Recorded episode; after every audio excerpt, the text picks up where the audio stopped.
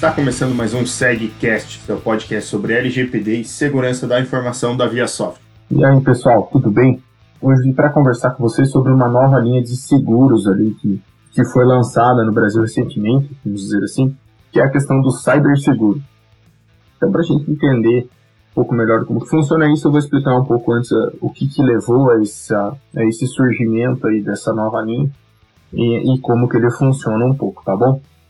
Então a gente sabe que o Brasil ele tem uma, ele está numa fase gestacional ali, vamos dizer assim, de segurança da informação. Então a gente tem, não tem muito investimento, não tem muito conhecimento, é, o pessoal não se preocupa muito com isso, mas a gente consegue ver que tem um aumento significativo no número de ataques ao Brasil é, quanto à segurança cibernética, porque o Brasil não tem muito conhecimento, não tem muito investimento, então o pessoal acaba focando aí para conseguir é, tirar o dinheiro das empresas ali com uma extorsão, com é, o sequestro de dados.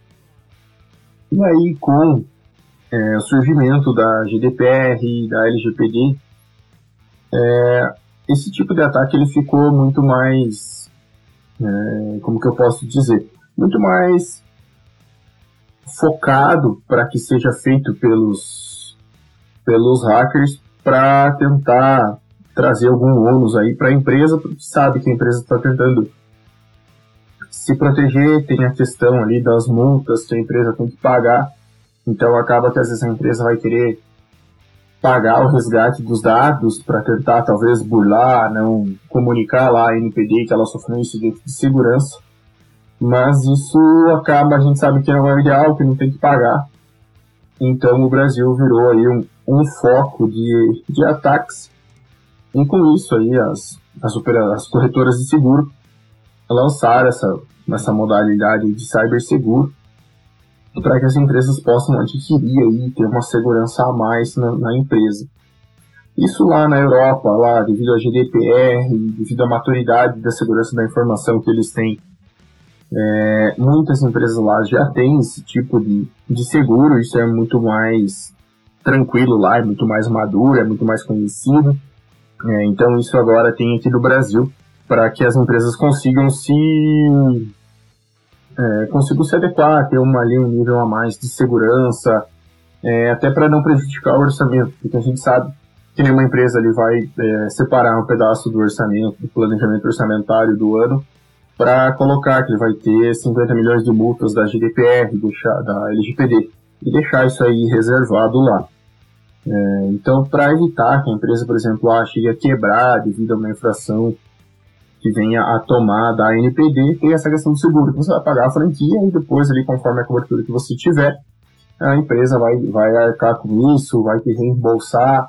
Isso depende muito de do tipo de seguro que você contrata. Isso é bem maleável, tá? Então as empresas conseguem personalizar bem a forma que eles querem, o que eles querem cuidar, o que, que não querem, o que querem cobrir. Mas, pessoal, é, uma coisa que eu tenho que frisar, que é muito importante, que as empresas não pensem que só tendo esse seguro aí elas vão conseguir estar adequadas à LGPD. O seguro não vem para isso, ele não tem como fazer isso, porque se você tiver um incidente de segurança, é, os teus os teus usuários, os teus titulares vão ser lesados. Você vai ter que pagar a multa, beleza, o seguro vai lá e vai pagar a multa que você pagou a franquia, por exemplo. Beleza, show de bola. Mas e a imagem da tua empresa? Como que vai ficar? Isso o seguro não tem como prevenir, entende? O seguro não vai conseguir não manche, né, deixar com que essa infração não manche a imagem da tua empresa porque você tinha um seguro e você pagou a multa. Isso não tem como. Então, é, você tem que investir em segurança, no teu processo de adequação lá, fazer o teu mapeamento, implementação de controles, treinamento dos colaboradores. Tudo isso que eu já venho falando nos outros episódios tem que continuar sendo feito. E esse cyberseguro aí seria é, uma medida a mais de segurança, vamos dizer assim. Para que você não, não tenha um impacto muito grande no teu negócio, você não acabe tendo que fechar as portas, assim, se você tiver algum problema muito grande com a NPD, entende? Eu estou tentando conversar com algumas corretoras aqui, algumas seguradoras aqui da, da região, para conversar com eles sobre isso, tirar algumas outras dúvidas aí que, que eu tenho, que o pessoal me perguntou. Então, se vocês têm dúvidas também sobre esse assunto é, e quiserem mandar para o pessoal da ViaSoft, que vocês têm mais, mais contatos, quiserem mandar para mim diretamente lá no sgsi.viasoft.com.br, pode mandar também. Eu vou estar tá fazendo um compilado disso aí para gente tentar conversar semana que vem ou mais tardar na próxima, para que a pessoa explique como que funciona, como que é, o que, que faz, o que não faz, para a gente poder aí passar uma informação melhor para vocês, tá? Então, só para finalizar, então, eu vou falar algo um pouquinho dos tipos de cobertura que tem, das principais, eles têm, dependendo da seguradora, tem outras que são a parte, que são adicionadas ao contrato. Então, assim, ah, tem seguro que cobre as perdas diretas, que são as coberturas por extorsão, que é o caso ali da tua empresa ter sido, é, os dados ter sido criptografados, o cara está querendo cobrar alguma coisa ali, eles cobririam esse valor. Ou quando você para de emitir nota, por exemplo, que você não consegue faturar, então essa interrupção ali, esse, esse tempo que você não ganhou dinheiro, a seguradora também bancaria. É, tem questão quando você tem prejuízo decorrente a danos à, à tua infraestrutura de rede, ali, o teu parque de máquinas para de funcionar. Também tem essa questão de violação de privacidade ou confidencialidade dos dados. Então, se vazou os dados da tua empresa, dos teus colaboradores, titulares dos dados, enfim, a multa que vier ali, a, né, essa seguradora arcaria e tal. Mas eu não consigo precisar para vocês agora, mas eu acredito que tem alguns requisitos ali para você conseguir um preço bacana nessa, nesse seguro ali, se talvez comprovar as medidas que você tem. Então, por isso que é tão importante que você tenha os seus controles, as suas medidas, para depois buscar um seguro. Por isso vai dizer para o seguro, oh, o meu risco é muito baixo, então você não precisa cobrar muito de mim, entende?